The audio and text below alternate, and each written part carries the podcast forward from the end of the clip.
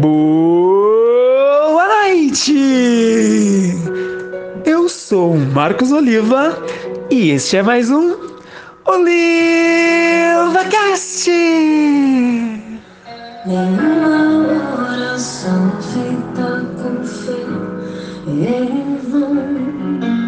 Joelhos se dobram, Deus estende a sua mão. Queridos, vocês já viram um pé de tomate? Ah, ele é tão pequeno, deve alcançar no máximo, no máximo, um metro de altura. E é tão frágil, seu caule é tão fino, que normalmente ele precisa que as pessoas coloquem uma madeira ao lado dele para que ele se apoie nessa madeira e assim consiga se desenvolver. Sabe, tomateiro do meu vizinho deu frutos. Tem mais ou menos uns dois, três tomates e eles já estão prontos para serem colhidos. E quando eu olhei aquele tomateiro, aquele arbusto tão pequeno, eu fiquei pensando: nossa, como pode uma plantinha tão frágil que nem se aguenta em pé sozinha conseguir frutificar um fruto tão gostoso e tão importante para nós? Bom, comece a observar quantas árvores grandes, frondosas existem por aí. Tudo bem, é certo que elas servem para embelezar nosso bairro, para dar sombra, para ser abrigo aos passarinhos, mas a verdade é que fruto, fruto mesmo, muitas delas não dão. E aí? O que vale mais?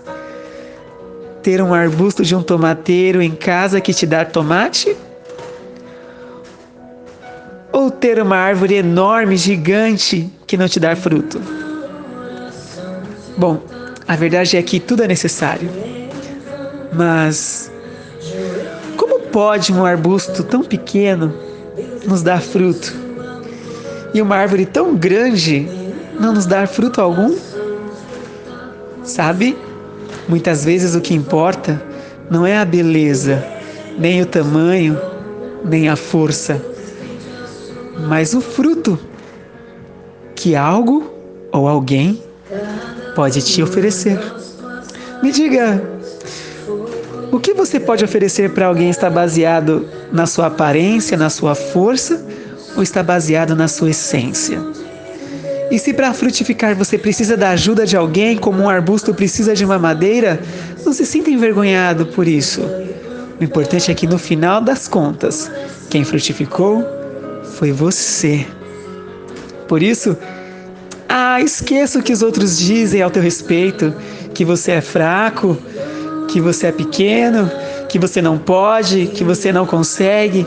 Lembre-se que o tomateiro está lá e no devido tempo está dando seu fruto.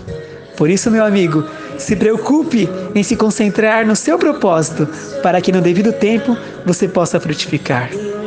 E que assim possamos aprender com o arbusto do meu vizinho que o melhor é dar frutos. Desejo a você uma boa noite e amanhã, se Deus quiser, estaremos juntos em mais um Oliva Cast.